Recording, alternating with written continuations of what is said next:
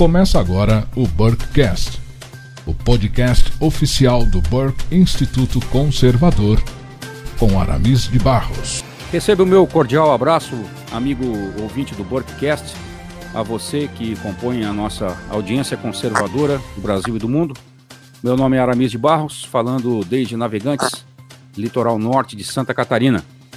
É sempre uma alegria reencontrá-lo aqui nesse bate-papo informativo sobre política, cultura, mídia, história, religião e demais temas de interesse direto ou indireto do público conservador. O Burkcast é um oferecimento do Burke Instituto Conservador, uma plataforma EAD feita para ajudá-lo a se aprofundar no tema do conservadorismo e que visa também prepará-lo ainda mais para a guerra cultural dos nossos dias. Não se esqueça de se inscrever no canal do Burke Instituto no YouTube para você ficar antenado nas últimas novidades que o Burke Instituto traz para você online. O Burkcast também está presente na programação conservadora da Shockwave Radio toda quinta-feira às quatro da tarde. Aos amigos que conheceram o Burkcast por meio da Shockwave, é importante lembrar que as entrevistas anteriores estão disponíveis pelas mídias da sua preferência: YouTube, SoundCloud, Spotify, Apple Podcasts, Google Podcasts, Breaker, Castbox e Overcast. Muito bem, amigos. O nosso convidado dessa 25 edição do Podcast fala conosco desde Recife, Pernambuco. Ele é graduado e mestrado em letras pela Federal de Pernambuco, doutorado em filosofia pela Universidade da Califórnia em Riverside, onde também desempenhou atividades docentes. Atualmente é professor adjunto 2 na Federal de Pernambuco com experiência na área de filosofia e com especial ênfase em filosofia da linguagem, além de envolvimento nos campos da ética normativa, da filosofia da religião e da filosofia política. Então, para conversarmos sobre o tema infestação ideológica e terrorismo, eu recebo com muita satisfação no Broadcast o professor doutor Rodrigo Jungmann.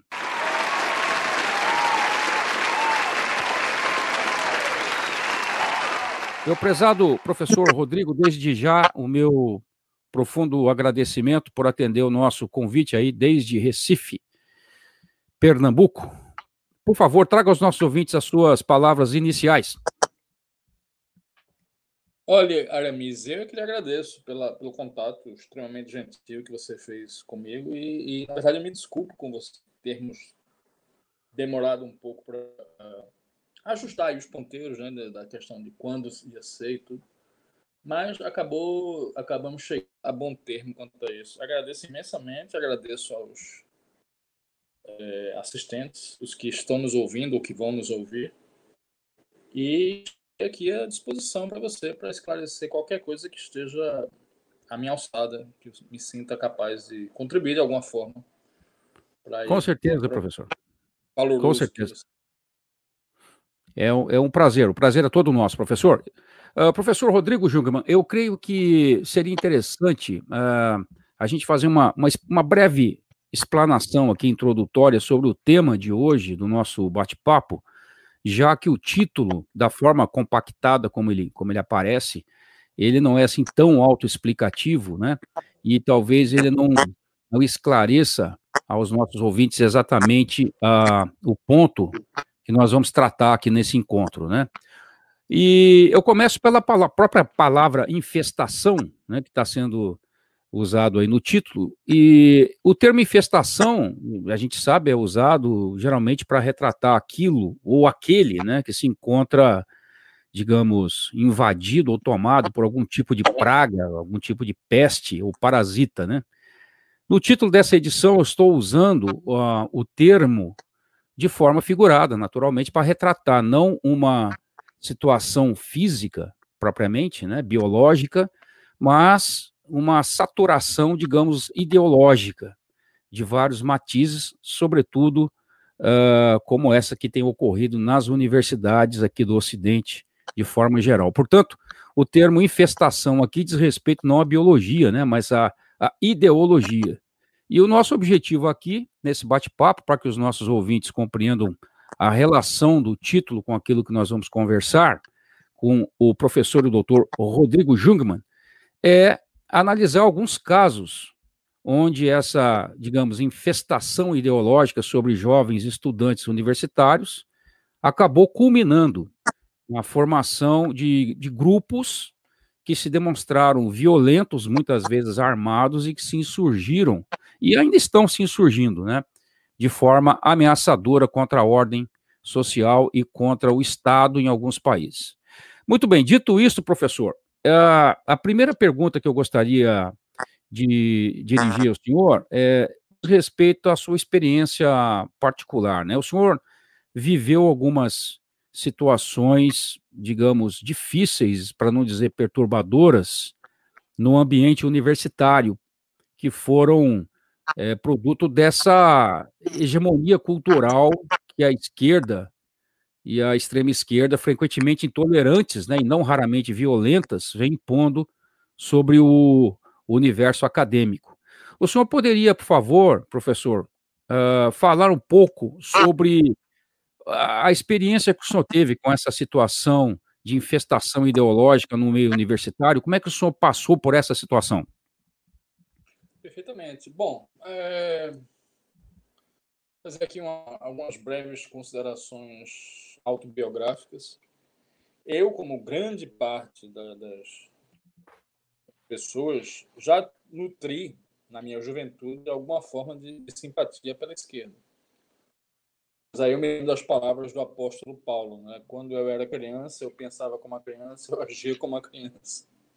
Mas quando eu me tornei um adulto, eu deixei de lado as coisas infantis.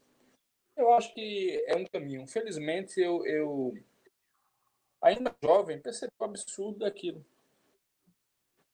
Certamente percebi o absurdo daquilo tudo nas, nas suas formas mais extremadas, né? Mas continuei votando em partidos de esquerda por, por alguns anos mais, porque eu, eu acreditava equivocadamente que a esquerda brasileira fosse moderada, como era, certamente, pelo menos até não muito tempo atrás, 10 anos atrás, talvez hoje não seja mais assim. A esquerda europeia e, e a esquerda americana, né? que hoje, é, em alguns países ao menos, se radicalizaram. É bem verdade que a direita do outro lado também se radicalizou em alguns aspectos. Mas, enfim, eu, eu, eu tinha várias, várias simpatias, mas eu nunca fui simpatizante à esquerda por aquele lado, vamos dizer assim, simpático ao pessoal, aquelas teses duras, no terreno cultural, etc. Eu tinha um lado voltado para as questões econômicas. Eu acreditava na questão do Estado, que é, assumisse um papel de, de, de, de, provedor, interferisse na economia para, para bem dos, dos, mais necessitados. Eventualmente, eu tomei contato com o pensamento liberal barra conservador e abandonei essas concepções. É, sobretudo em razão de leituras que eu fiz. Muito bem. Quando eu, eu deixei a esquerda, foi bem antes de, de eu me tornar um professor universitário. E a vida toda eu quis ensinar em universidades. Eventualmente, depois de voltar dos Estados Unidos, eu passei algum tempo ensinando em faculdades privadas, mas recebia muito mal, né? Queria trabalhar num lugar que tivesse condições melhores e procurei fazer concursos públicos. Eu fiz concurso para a Universidade Federal de Sergipe, área de lógica, isso em 2009, passei.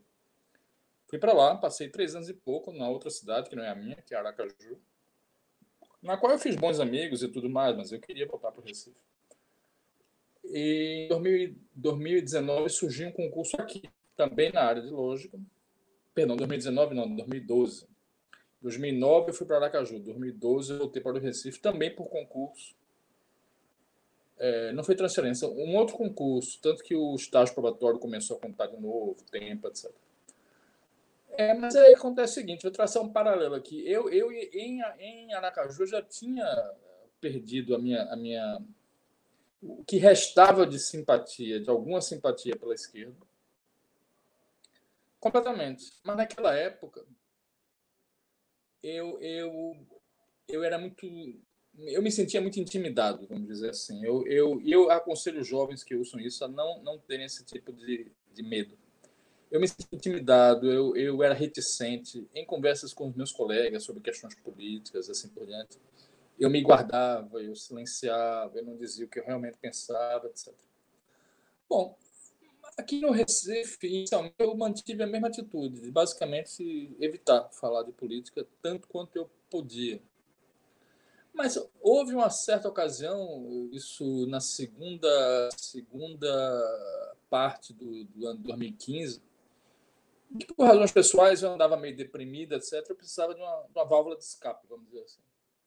E essa válvula de escape foi a minha expressão nas redes sociais, na qual eu comecei a me colocar, embora fosse naquela época era, era no Facebook muito pequeno, normal, uns 400, 500 pessoas no máximo. Mas eu comecei a me colocar, né? colocar o que eu pensava, apresentar ah, críticas ao, ao, marxismo, defesa do pensamento do melhor, do pensamento conservador e liberal. E as pessoas foram notando aquilo, inclusive colegas meus. Eu percebi, inclusive, que alguns deles ficavam aborrecidos com aquilo. Me olham feio nos corredores da universidade, etc. Mas era uma coisa que não tinha grande significação, porque até ali era simplesmente uma coisinha minúscula no meu Facebook pessoal. Né? Mas aí o que aconteceu? Chegamos em 2016 e certamente já havia circulado lá por alguns ambientes estudantis que havia na Universidade Federal de Pernambuco esse raríssimo professor conservador.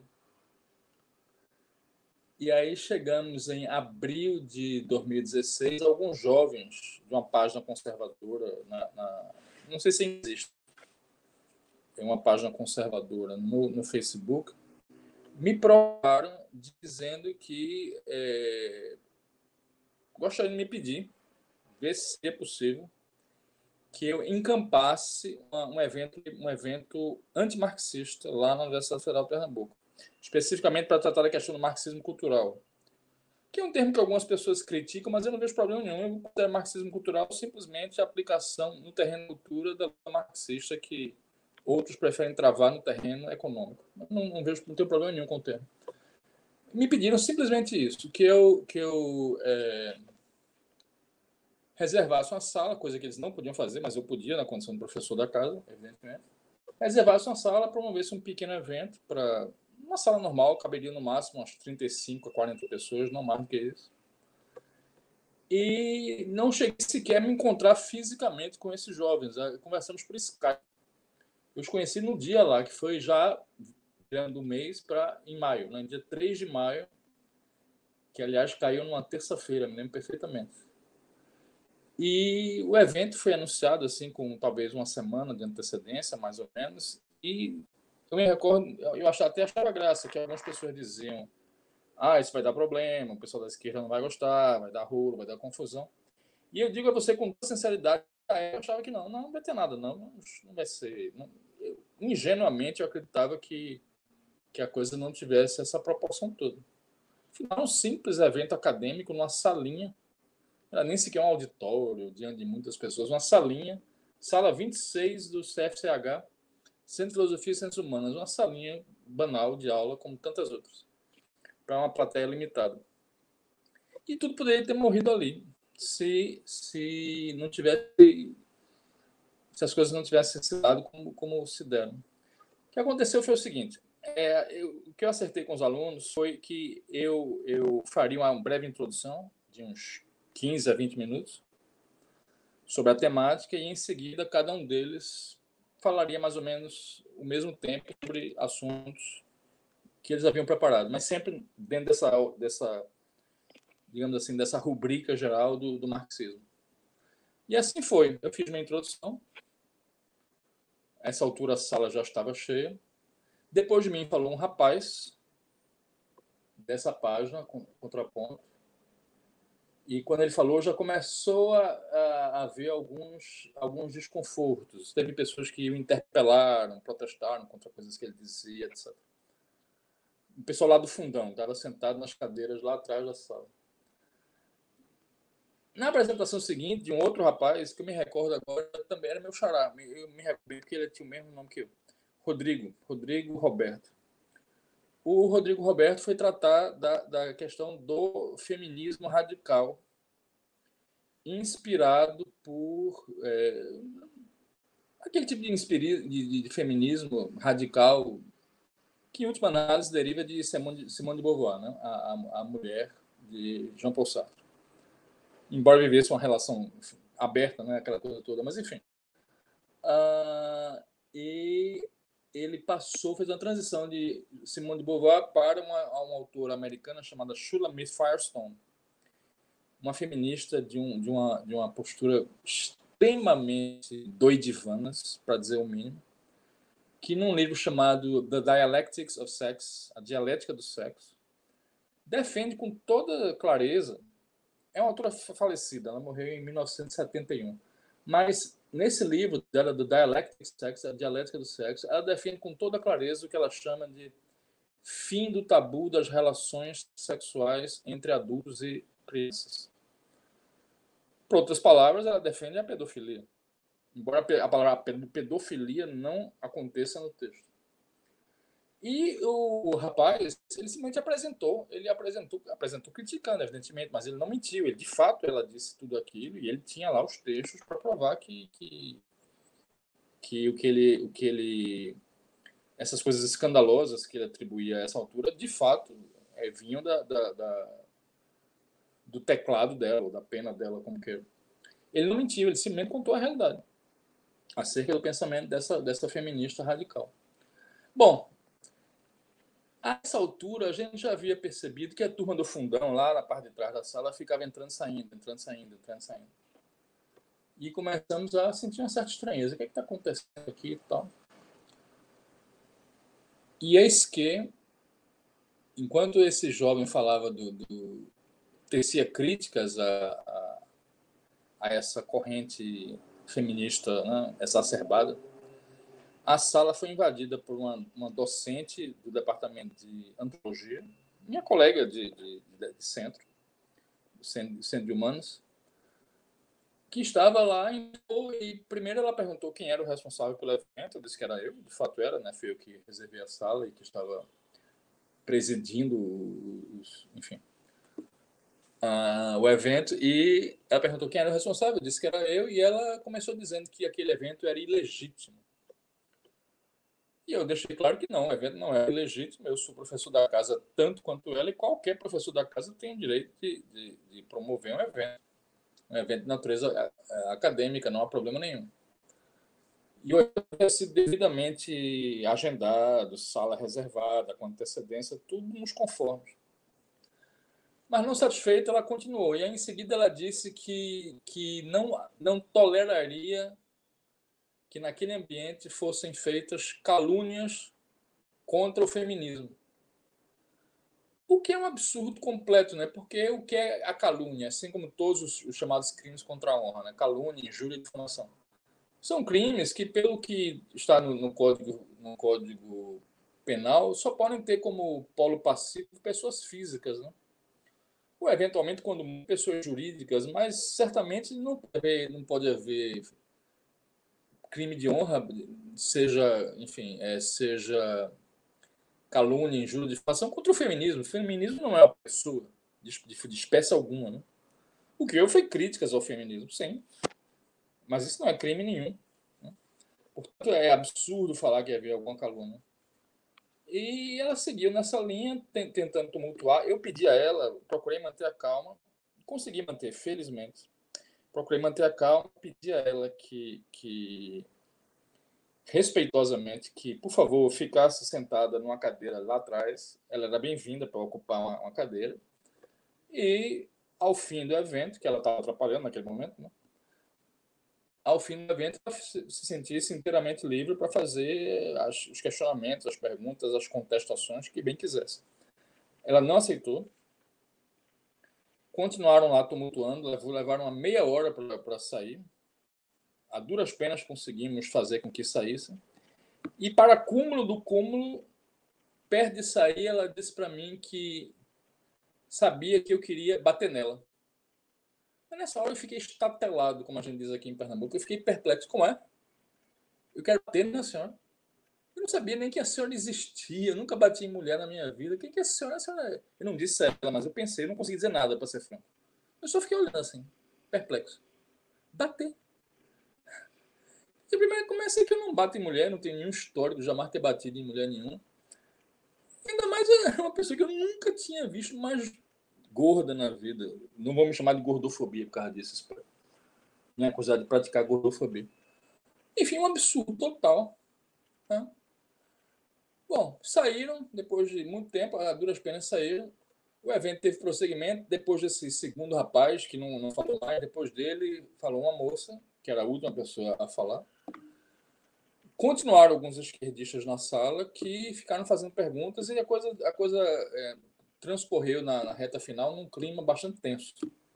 Bastante tenso. Bom, eu creio que alguns dos vídeos desse evento estão no meu canal do YouTube. Talvez não todos, mas alguns acho que ainda estão lá. Mas, enfim, aí eu fiquei conhecido como o professor terrível, fascista, escambau, né? fascista, golpista, etc. Foi aquela época em que Dilma havia sido afastada pela Câmara, ainda não pelo Senado, mas pela Câmara ela já tinha sido afastada. Bem, no dia seguinte, uma quarta-feira, era um dia que eu não dava aula, mas sabe aquela coisa da quando a pessoa acorda com a pulguinha atrás da orelha? Eu pensei, preciso investigar, talvez esteja acontecendo uma coisa ruim lá na universidade. E não deu outra. Um amigo meu, uh, falando comigo pelo Messenger né, do, do Facebook, me disse que algumas pessoas, alunos com certeza, mas talvez algum professor também, tinha ido ao departamento de filosofia se queixar daquele evento. Se queixar daquele evento sobre que a alegação é, é difícil pensar, porque não foi feito, não se cometeu crime nenhum, apenas se expressaram opiniões críticas à esquerda, mas existe liberdade de expressão nesse país. Enfim, foram, foram nos criticar, e sobretudo a mim, né, como professor, porque afinal eu, sou permanente ali, os alunos estão de passagem. E nesse momento eu me senti acuado, eu me senti francamente acuado. E num gesto, vamos dizer assim, estritamente defensivo, é, eu, fiz, eu fiz saber a várias pessoas nas minhas redes sociais. Teve uma moça que, que tinha, não sei se ainda tem ainda, nas relações dela, o, o Rodrigo Constantino, que à época tinha um blog. E é, ela, ela se ofereceu para fazer a notícia chegar ao Constantino para que ele denunciasse aquele tipo de assédio que eu havia sofrido. Aí o Constantino pediu que eu fizesse um, que eu escrevesse um pequeno texto, né, é, dizendo como a coisa havia se dado, dessa minha versão dos eventos. Pediu também que o aluno é, escrevesse um complemento da perspectiva dele. E, se possível, que a gente fornecesse algum áudio, algum vídeo e coisa assim. E nós fizemos tudo isso. Bom, aí a coisa ganhou essa proporção toda, porque é, houve essa postagem dele e hoje em dia tudo que se faz na, na rede depois é postado no Facebook. E o Facebook tem a, a, essa facilidade de as pessoas saírem compartilhando, né? A última vez que eu chequei, tinha havido mais de 800 compartilhamentos daquela matéria. Uma coisa impressionante. E aí, de uma maneira completamente acidental, nada disso foi premeditado, eu me tornei uma pessoa conhecida do dia para noite. Porque é, as pessoas perceberam que eu estava sendo ali perseguido pela esquerda e muita gente veio prestar solidariedade. Nos dias seguintes, praticamente uma pessoa nova me pedia amizade no Facebook a cada cinco minutos, cinco, dez minutos. E eu lá aceitando, aceitando, aceitando. Aí eu tinha um Facebook normal, sei lá, 400, 500 pessoas, o Facebook com, ou talvez até menos. E hoje eu tenho umas 13 mil, creio eu, enfim. 14 mil, algo assim, não sei de cabeça. Meu canal do YouTube tem 19 mil, creio. Mas, enfim. Uh, e aí a coisa foi não crescendo. Naquele mesmo ano, 2016, houve evento, um debate, na verdade, promovido pelo Centro de Educação da Universidade Federal de Pernambuco, para debater a questão Israel-Palestina. E eu até hoje acho que aquilo ali foi uma arapuca montada para mim. Alguém veio, veio sugerir pelo meu Messenger, alguém veio perguntar se eu aceitaria participar de um debate, no qual eu ficaria como a pessoa que defende Israel, embora eu tenha algumas ressalvas e críticas a Israel, mas em geral eu defendo Israel. naquela pendenga lá com a Palestina, e do outro lado estaria o Carlos Latuf, um cartunista que é profundamente antisionista. Para ser franco, eu diria que ele é antissemita, que é mais grave. E, bem, uh, eu, eu ingenuamente achava que seria um simples debate, nada mais do que isso. Na verdade, esse, esse debate era apenas o último evento de uns três seguidos de uma programação lá no, no, no Centro de, de Educação destinada exclusivamente a promover a causa palestina e a demonizar Israel. E aí eu fui chamado assim no finzinho, né, para fazer uma figuração. Eles provavelmente crentes de que é, me dariam a surra, etc. e tal, e, e promoveriam o lado deles. Eu aceitei o debate, Fiquei nervoso, porque é, é, um ambiente assim, extremamente hostil, fui xingado de fascista, nazista, sionista. Sionista eu sou mesmo, com muito orgulho. Me xingaram do diabo. O, vídeo está no, no, no não está no meu canal, está no canal de outra pessoa. Mas se alguém colocar debate Jungmann Latuf, Latuf com dois Fs, acaba achando. Me, me xingaram do diabo nesse dia me hostilizaram, me vaiaram, sabe? Eu, eu, apresentava os argumentos, o pessoal xingava e tal. E o, o Tuf lá, como debatedor, ele, eu acho que ele procedeu de muita, muita, muita má fé. Teve atitude assim de, de zombaria, fez tudo menos argumentar. Ele apenas é, teve atitude de, de, de, enfim, querer fazer gozação. Aí, ah, foi, digamos assim, outra coisa que concorreu para que eu me tornasse essa pessoa odiosa aos, aos olhos da esquerda. Se bem que eu acho que o mais importante foi o evento original de tudo, sobre o marxismo. Uh, eu tenho uma boa memória para datas, infelizmente. Em outubro desse mesmo ano, 2016, mais um incidente. Já, dessa vez já não foi, não foi em Recife, foi em Caruaru.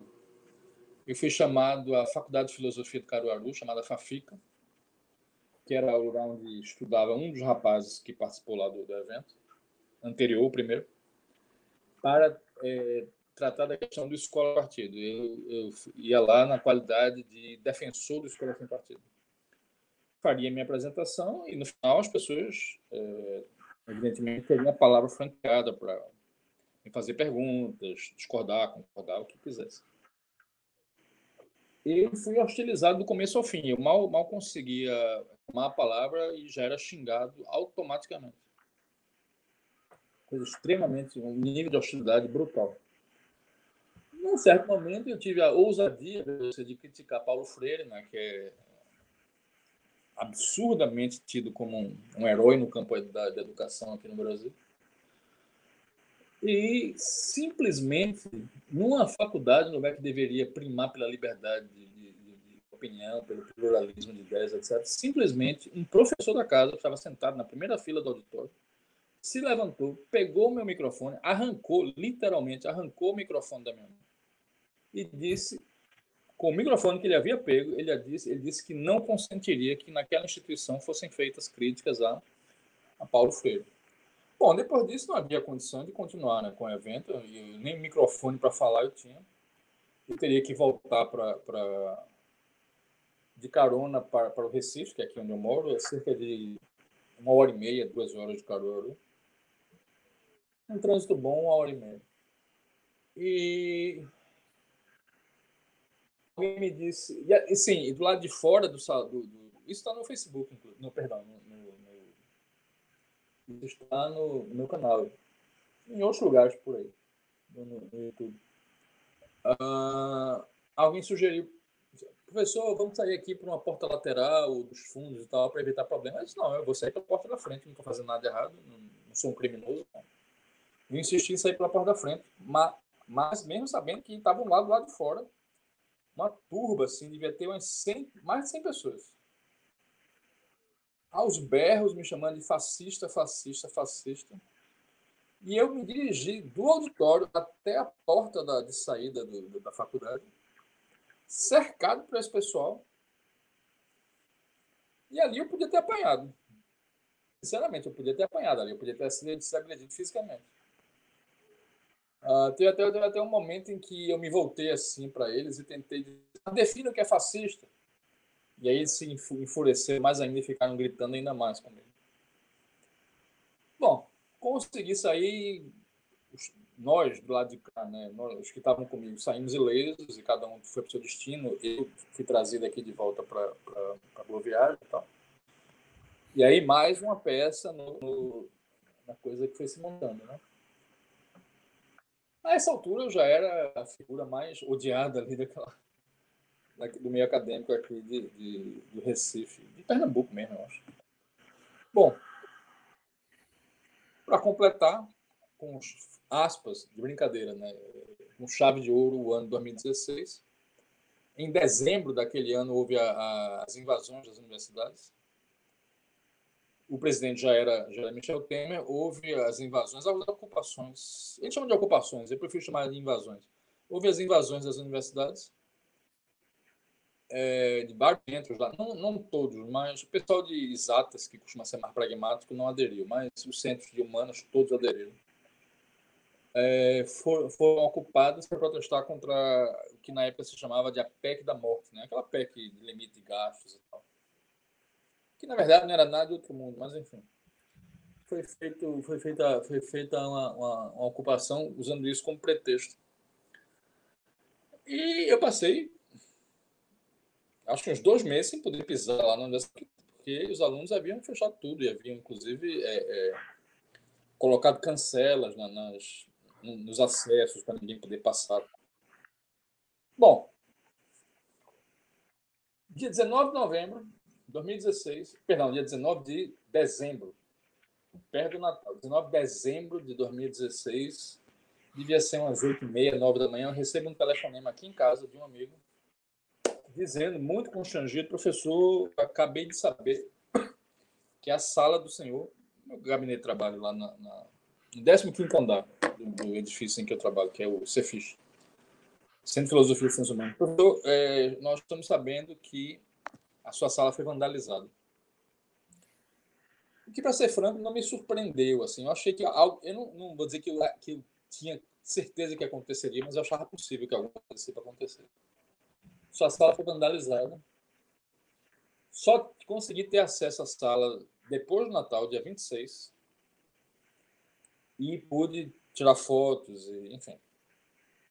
E aí, inclusive, teve aquela as fotos do, do, do, do, meu, das minhas estantes jogadas ao chão, né, das paredes pichadas, os meus livros atirados ao chão, danificados. Aliás, vários deles foram roubados. Os livros em português, a maioria foi roubada. Ah, e a, a, a, pichação que se tornou célebre, né, que circulou muito na época, que foi a do que algum, alguma pessoa lá escreveu na parede que Stalin matou pouco. E aí escorreu o país, né? O, se não me engano, o Estadão noticiou, a Folha noticiou, o antagonista, enfim, saiu em, saiu em várias plataformas, vários lugares. É, 2017. Aí foi, de certa forma, o evento mais notório de todos. Embora eu, pessoalmente, não tenha tido nenhum papel além de simplesmente alugar o espaço. Alugar não, perdão, é reservar o espaço foi quando, em outubro de 2017, é... Não, perdão, perdão, 2018. 2017 foi um ano que teve algumas intercorrências, mas não foi nada tão grave. 2018, dois dias depois do primeiro turno da eleição, que acabou por eleger o Bolsonaro, né? Dois dias depois do primeiro turno, houve um, evento lá de exibição do filme do cineasta Josias Teófilo sobre a obra do Olavo Carvalho. Eu não, eu, não, eu não tive papel nenhum nisso. Eu simplesmente reservei porque alguns alunos me pediram que reservasse. Simplesmente.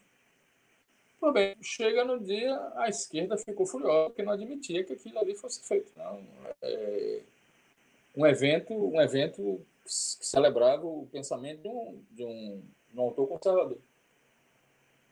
E aí houve. É, depois de. O filme chegou a terminar. Ah, ia haver um debate depois, mas não chegou, o debate não, foi, não, não chegou a ver.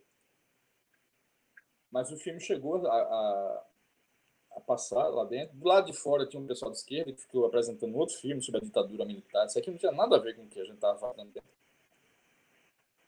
E uh,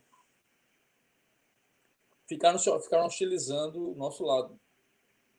Xingamento, atiraram um ovo no rapaz, ficou com a camisa toda, toda melada de ovo. E, e teve, um, teve um sujeito que cuspiu em mim, felizmente não me atingiu, mas quase. E aí, no corredor, num determinado momento, teve um, um rapaz à esquerda que, que empurrou um, um, garoto, bem franzino, que tinha uma camisa, uma camisa alusiva à campanha eleitoral do, do Jair Bolsonaro. Empurrou esse garoto, franzino, e aí foi um quebra-capa, um quebra perdão, um pega para capar geral. Começou a briga lá. Começaram a, a teve uma briga feia, assim, de, de, socos e pontapés, inclusive aquele episódio célebre, né, do, do, famoso japonesinho da Federal. Na verdade, ele é de ascendência chinesa, mas ficou conhecido como Japa, o Japa da Federal. Não é nem aluno de lá, mas ele estava no dia. Em que um, um, rapaz de esquerda tentou dar um soco nele e ele desferiu um cruzado que acabou batendo na têmpora do, do, do rapaz lá, e que era, que era até mais alto que ele mas bateu na têmpora do sujeito e ele caiu ao chão. Né? E isso aí virou meme, inúmeros vídeos foram apresentados, enfim. Eu não sei se a notícia, se, se, eu não sei dizer exatamente se teve repercussão no noticiário nacional, eu não me lembro bem disso, mas eu tenho certeza que o noticiário local transmitiu amplamente. Bom, mais um elemento para o pessoal ficar me odiando, né? além de mais naquele clima tenso de eleições. Tal. Ano seguinte, houve um evento, houve um evento em que foi exibido um filme, um filme completamente sem conotação política partidária nenhuma, sobre o José Bonifácio, patriarca da Independência. E outra confusão. Dessa vez não, chega, não, não, não teve briga, mas eu fiquei. Teve uma hora que o filme havia terminado passar. Eu me movi, saí do auditório, fui ao pro lado onde tinha a cantina, e muito simplesmente pedi um lanche, porque eu naquele dia teria que dar uma aula às 8 horas da noite. Nessa hora, a cantina foi cercada por assim umas 20, 30 pessoas, eu imagino, que ficaram lá é, me xingando de, de, de, de, fascista, fascista, fascista, fascista não passará. Enquanto eu. Foi até gozado, eu ironicamente tinha pedido um sanduíche americano, só para encher o saco. E uma Pepsi pedi Coca, mas não tinha, não tinha Coca-Cola, pedi Pepsi.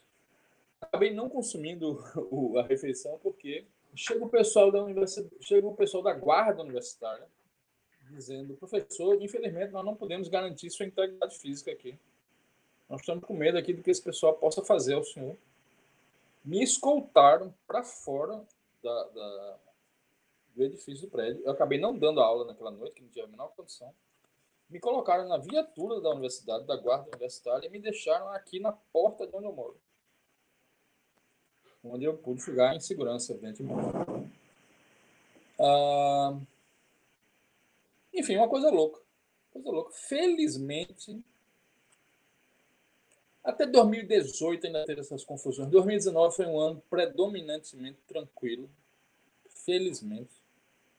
Não teve grandes ah, não, acontecia muito assim. Eu tô, andando no corredor, do nada surge um idiota e começa a me, me chamar de fascista. Ou eu estou caminhando na universidade, passa um ciclista, olha para trás e diz fascista. Isso acontece comigo com enorme frequência. Ou você, você sabe, me encararem, quererem fazer, intimidade de várias formas. A minha sala do lado de fora foi pichada várias vezes eu tive que, em um determinado momento, eu providenciei uma, uma, uma porta de, de, de, metal, de, de ferro. Providenciei uma, uma grade de ferro na minha porta. E não bastasse isso, eu não tive que fazer outra para a janela, porque algum engraçadinho jogou, não sei como, conseguiu jogar uma pedra pela janela e quebrou a janela. Enfim, nem, nem, nem, nem nem quanto à janela eu pude mais me sentir, me sentir seguro. Então, a minha custa, com baixo pessoal, eu providenciei, eu providenciei, é, é, eu providenciei janela e uma grade uma grades para a porta e para a janela. Bom, começou esse ano agora, 2020. Aparentemente estava tudo tranquilo. Chegamos, chegamos a ter é, o quê? Uma, cheguei a ter umas duas semanas de aula. Mas aí foi quando ocorreu essa, essa, esse, quando começou esse surto aí da, da, da Covid, né? E, a meu ver corretamente, a universidade houve por bem suspender as atividades por tempo indeterminado. E está é, tá havendo algumas, algumas aulas online, facultativas, não obrigatórias, mas as aulas presenciais agora só no ano que vem. E foi isso, é esse o histórico. Eu agora, eu estou eu, eu mais discreto, vamos dizer assim. Eu quero. Porque isso atrapalhou totalmente minha vida, atrapalhou minha, minha, minha produção intelectual, atrapalhou tudo, tudo. Eu agora estou querendo ter uma postura mais, mais discreta. Eu acho que o que eu tinha para fazer eu já fiz. Não é essencial. Quando eu digo o que eu tinha para fazer, que eu tinha que fazer ali, na universidade. Vou continuar com o meu Facebook. Eventualmente eu, eu posto alguma coisa de natureza política, embora hoje em dia eu usar, eu procuro usar pouco o Facebook. Mantenho ativo um canal do YouTube que tem meu nome, Rodrigo Júnior, no qual eu faço apresentações sobre temáticas culturais variadas. E houve épocas em que eu me sentia desesperado, tentava, cogitava de fazer outra coisa da minha vida, entrar para política, sei lá, qualquer coisa que me tirasse dali. Mas hoje não quero mais nada disso, eu vejo que não tenho vocação nenhuma para isso. Eu quero simplesmente continuar na minha vida acadêmica e no que depender de mim, evitar, evitar, evitar confusões. Evidentemente, eu vou continuar exercendo a minha liberdade de expressão nos meus canais de direito, mas eu não, quero, não quero mais nenhum tipo de, de confusão, de atrito, de, de altercação ali na universidade. Graças a Deus estou conseguindo recobrar minha vida intelectual. Eu estou é, escrevi um livro é, foi publicado no ano passado, criticando o jornalismo da Folha de São Paulo.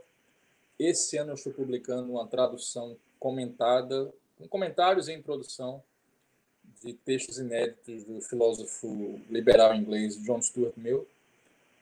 E estou retomando minha vida. Espero que quando, enfim, ano que vem, né, quando tudo voltar ao normal, espero que as coisas é, caminhem da melhor forma possível, sem, sem contratempo, sem aborrecimento. Perfeitamente, professor. A, a, a, experiência que o senhor teve ela é realmente emblemática dentro desse tema que nós estamos abordando aqui, porque, de certa forma, o senhor experimentou, numa, numa certa medida, episódios que se caracterizam por um tipo de terrorismo, né? É, fruto, de, fruto dessa infestação ideológica que a gente se refere aqui.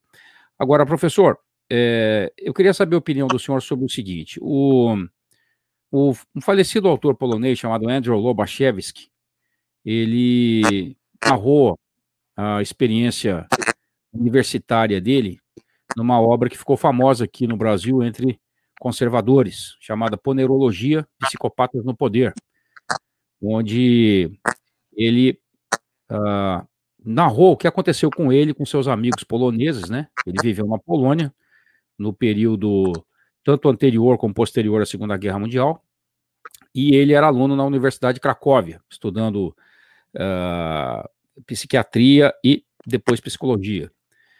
Então, segundo o que ele percebeu, segundo o que Lobachevsky é, percebeu, nos dias de universidade, os alunos, amigos dele e ele próprio, foram submetidos a um, um bombardeio de propaganda ideológica uh, por parte dos agentes soviéticos, né? A ponto de causar uma saturação, né? E alterar a percepção da realidade daqueles estudantes. E, segundo Lobachevsky dizia, os indivíduos que foram alvos desse processo e que não souberam se defender dele, acabaram vítimas de uma sintomatologia histérica, ou claramente histeriforme, né? Então, uh, o que Lubachevsky diz no, no livro é que os jovens são particularmente suscetíveis a esse tipo de dominação mental ideológica. A partir da experiência do senhor, o senhor concorda basicamente com essa esse diagnóstico que Lobachevitz faz sobre a, essa infestação ideológica sobre os jovens e o que decorre disso? Concordo, concordo plenamente, porque o que é que acontece? O jovem ele é especialmente frágil, de certa forma. Todos nós sabemos disso, porque já fomos jovens. Porque o jovem tem, tem uma necessidade muito grande de ser aceito, né? de ser turmado. Tanto é que os filmes americanos fazem piada com aqueles garotos desengonçados, que eles chamam de nerds, né? que, que não são populares, como eles dizem. Né? Enfim, que não, não conseguem ser, ser, ser aceitos, ser apreciados pelo, pelo grupo. O jovem tem muita necessidade de ser aceito. E num meio mais intelectualizado como é a universidade, essa aceitação envolve um, um, componente muito grande de aceitação no tocante à questão ideológica, né? ou seja, o indivíduo para ser aceito ele tem que rezar pela cartilha da maioria e o bombardeio nesse sentido é duríssimo. É, praticamente só se leem, só se discutem, só se apresentam autores de esquerda por parte dos, dos professores certo? Absurdamente, a essa altura do campeonato, continua sendo demonizada a, a iniciativa privada, continua sendo demonizada a, a, o capitalismo, continua sendo demonizada a livre iniciativa, empreendedorismo uma palavra feia, é vista como uma coisa menor, desprezível. E a verdade é essa: grande parte desse pessoal vive num mundo, vamos dizer assim, é, completamente antiquado. No caso do Brasil, isso é, isso é terrível. É um mundo, é como se tivessem mentalmente ficado congelados na época anterior à queda do Muro de Berlim. Eles não conseguem se desvencilhar daquela, daqueles antolhos, daquela, daquela, daquele condicionamento de enxergar o mundo daquela forma. Porque é única coisa que eles conhecem. É a única coisa que eles conhecem e é o passaporte de acesso para aceitação por parte dos outros.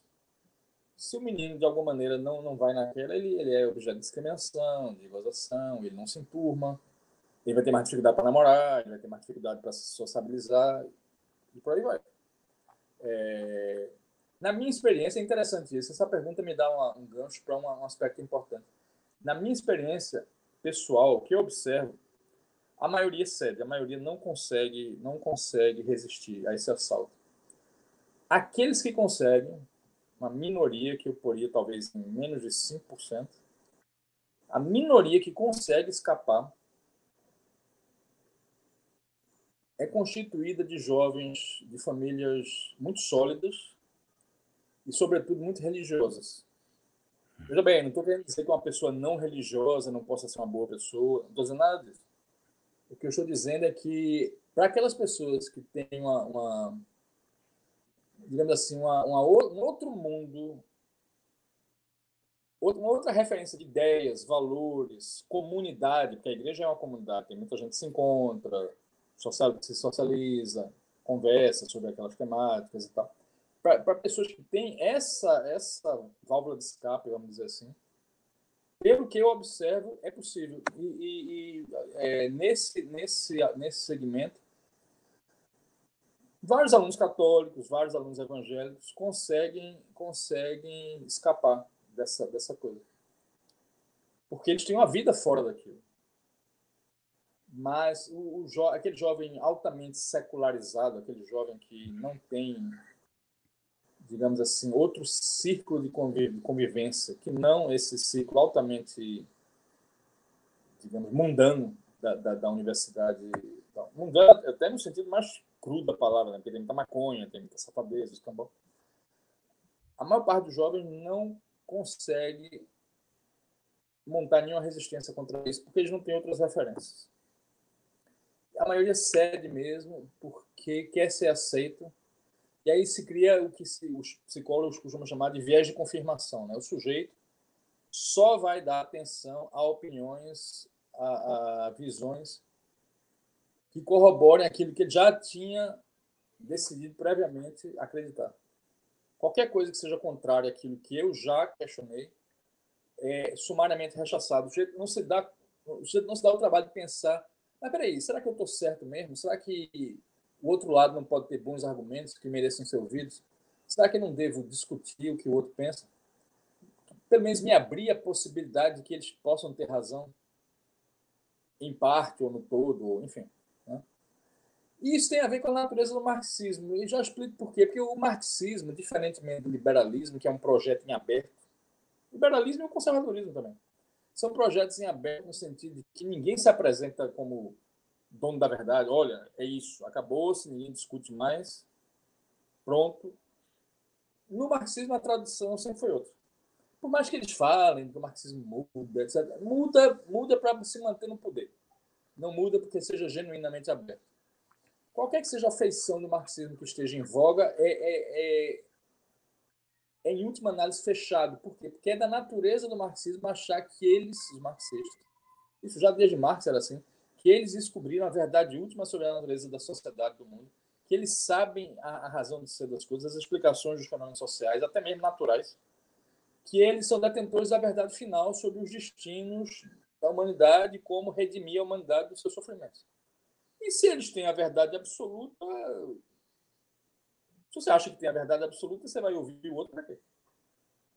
É, de certa forma, é coerente. A pessoa que acha que é detentora da verdade, da verdade absoluta, ela, ela não, não, vai ter interesse de ouvir outras opiniões, porque ela pensa, não, mas eu já sei o que é o caso. Eu já sei qual é a verdade, então para que ouvir? Como o marxismo sempre se apresentou como a, a, a descoberta final da, da pólvora, né? é uma tradição que não, não está aberta para ouvir outras. Sofre certas mudanças ao longo da história, é, ao, sabor de questões táticas, questões de momento, de estratégia. Em certas épocas enfatizam mais é, a, a, a questão econômica, em outras, sobretudo com, com o influxo né, do pensamento da escola de Frankfurt, de Gramsci, a ênfase vai mais para o embate no terreno cultural existem certas mudanças. Existem algumas mudanças táticas. Né? É, fizeram um pacto com os nazistas, depois romperam com os nazistas, fizeram guerra aos nazistas porque foram invadidos. É, Khrushchev fez a famosa denúncia a Stalin, mas Khrushchev também não era fluxo cheirado porque tinha matado Jean Pabu na Ucrânia. Né? Ele participou dos. Khrushchev participou das brutalidades de Stalin, né? ele só não admitiu isso naquele famoso da, discurso do, do 22 né? o 26, agora me recordo, me esqueço. Acho que é 22. 20, enfim, um vigé, é um desses. 1950, 1956, no, no, no encontro do Partido Comunista. Tem algumas mudanças, algumas diferenças de corrente, maoísta, castrista, etc. Mas isso é uma coisa, é uma coisa puramente interna. Né? A, a, ideia de que o próprio marxismo possa estar equivocado, que eles devam se quer considerar a possibilidade de que outras concepções sejam verdadeiras em parte, ao menos em parte, ao menos sobre certos aspectos que o marxismo possa estar equivocado em alguma coisa, isso mal chega a ser considerado. Então, para quem se acha dono da verdade, para que ouvir, ouvir, ouvir quem quer que seja? E se cria esse viés de confirmação que só serve para o sujeito se manter naquilo ali. Nós, nós já temos a palavra final, então debater para quê? Aí se cria esse mundo fechado das universidades, em que as pessoas ficam basicamente é, é, dando círculos né, em volta daquela, daquela, daquela forma mental marxista pré-estabelecida. Olha, você, você tem liberdade para pensar, desde que você não destoie muito disso aqui que a gente está dizendo, que deve ser a linha, a linha aceitável. E é o que se vê hoje. Né? Quer dizer, o Brasil, nesse aspecto, diferentemente de outros países que conseguiram se, se normalizar politicamente, digamos assim, o Brasil continua na Idade da Pedra. É como se não tivesse a queda do Muro de Berlim. Entendeu? Hoje em dia, nos países europeus, ninguém leva mais a sério o comunismo, comunismo em sentido estrito, né? a questão econômica, da, da expropriação da propriedade privada, assim, ninguém leva a sério isso. Os, os, antigos partidos comunistas não levam mais isso a sério. No Brasil, você continua tendo esses partidos, extrema-esquerda, como, como PSTU, PCO, etc mesmo o PT, que se apresentava como partido que supostamente seria uma centro-esquerda moderada, na verdade não era. Né? E isso se vê pela, pelo comportamento que, que o partido mostrou ao longo de sua história nas suas relações com o mundo exterior. Né? Aquele apoio intransigente a Cuba, Venezuela, etc. Então, aquela coisa, diz-me quem apoia, eu te digo quem é isso. No Brasil, isso fora da universidade há, há espaços para outras formas de pensamento, mas na universidade, é, é, pelo menos na área de humanas, isso é 99% do que há no terreno do pensamento político, 99%. E aí fica difícil, fica muito difícil. E sim, as pessoas se tornam histéricas, porque o que é o histérico? É aquele que não quer ouvir, uh, ele, ele, não quer considerar o que está diante dos olhos dele, não quer considerar os argumentos, ele não quer considerar as evidências. Ele não, não vê para depois acreditar, ele acredita e o que ele acredita condiciona o que ele vê. Então é isso. E os líderes, na, na entender do, do Lobachevsky, seriam os psicopatas. Psicopatas conduzindo histéricos. Basicamente é esse horror que nós temos. Professor, eu, eu gostaria de, de encerrar essa entrevista fazendo uma, uma síntese aqui do, de uma pergunta que eu, teria sido interessante se a gente pudesse, uh, pelo tempo, abordar caso a caso, mas o tempo não nos permite. Então, uh, num, num, breve eh, recapitulação histórica aqui, dentro dessa, dessa nossa análise sobre o impacto dessa infestação ideológica em universitários, nós vimos casos muito sérios uh, ao longo desses 50 últimos anos, né? Nós vimos, por exemplo, o que aconteceu na antiga Alemanha Oriental, com a presença de professores neomarxistas já na metade dos anos 60 nas universidades, produzindo também muitos radicais, e dentre esses radicais, notoriamente, uh, um grupo que acabou pegando em armas, né?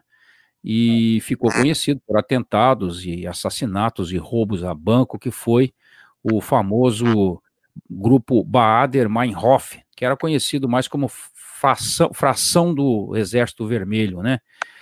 É, isso na Alemanha, nós tivemos uh, na Itália as famosas Brigate, uh, Brigate uh, Rossi, né, as Brigadas Vermelhas também, oriundo de é, ambiente universitário infestado de radicais.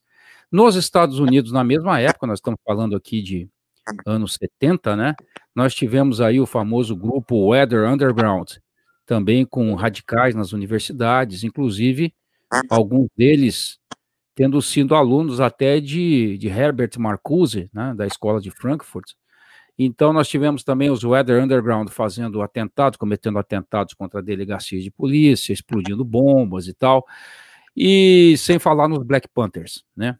Muito bem, passado todo esse tempo, nós chegamos hoje, né, em pleno 2020, com mais manifestações de grupos oriundos da universidade, só que dessa vez causando é, um mal ainda maior, né? quer dizer, numa escala quase que nacional nos Estados Unidos, e eu me refiro aqui ao Antifa, o Black Lives Matter, uh, sem, sem nos esquecermos também do, dos Black Blocs, que fizeram a mesma coisa no começo dos anos 2000.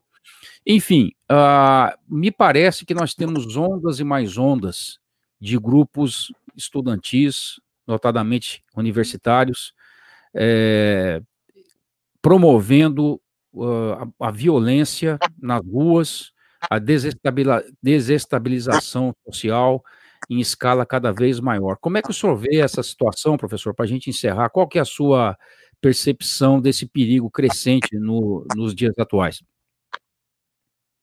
Olha, é um perigo bem real, né? A esquerda tem esse, esse espécie de dom de Midas, ao contrário, de às vezes pegar uma causa que em si é nobre, por exemplo, é, protestar contra o racismo mas a causa acaba, acaba sendo instrumentalizada por radicais que, na verdade, não estão preocupados com a questão racial, mas que querem simplesmente ter elementos quaisquer que sejam para favorecer a sua pauta ideológica né, de, de extrema esquerda.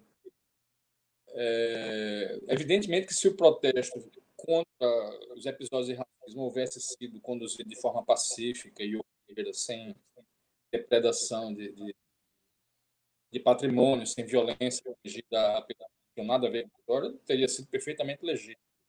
Da maneira como foi conduzido, infelizmente, é forçoso dizer que houve excessos muito lamentáveis.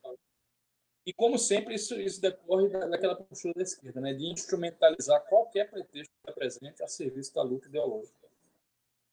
Às vezes, até um, um pretexto que, que, que, em si, é, é, seria, seria mais justo, mas eles conseguem emporcalhar até o que, é, o que seria uma causa justa, porque eles põem isso a serviço do, do, do, do movimento revolucionário. E, especificamente, né, esses grupos aí todos que você citou, sobretudo aqueles anos 70, 60, é, a, a, vinculação dele com, deles com, esses, com esse segmento intelectual é discutível. O Herbert Marcuse foi o guru daquele pessoal todo.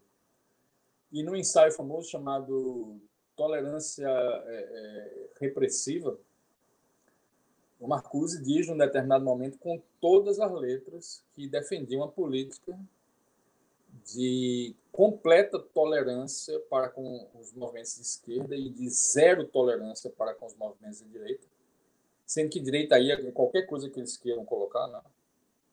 Não precisa ser um radical de direita. Qualquer coisa que não seja o que eles querem é chamada de direita e mereceria mereceria a tolerância nula. É, é Marcuse essa ideia. Completa intolerância. E que isso, mais do que isso, uma, uma determinada ocasião, não sei se é nesse artigo, não me lembro, ou se foi numa entrevista em separado, perguntaram a Marcuse o que, é que ele achava da, das, dos atos terroristas do Weather Underground. E ele, com todas as letras, se manifestou favorável. O que é uma vergonha, obviamente. Então, quer dizer, é uma simbiose aí, é uma relação mútua entre radicais que, que vão usar os braços e as pernas, e, enfim, os músculos nas ruas, e os intelectuais de gabinete. Eles se alimentam uns aos outros. Consequências terríveis de que nós temos notícia. Né? Perfeitamente, professor. Professor Rodrigo Jungmann, é, o testemunho que o senhor trouxe aí sobre a sua experiência vivida aí na universidade foi muito esclarecedor aí para todos nós.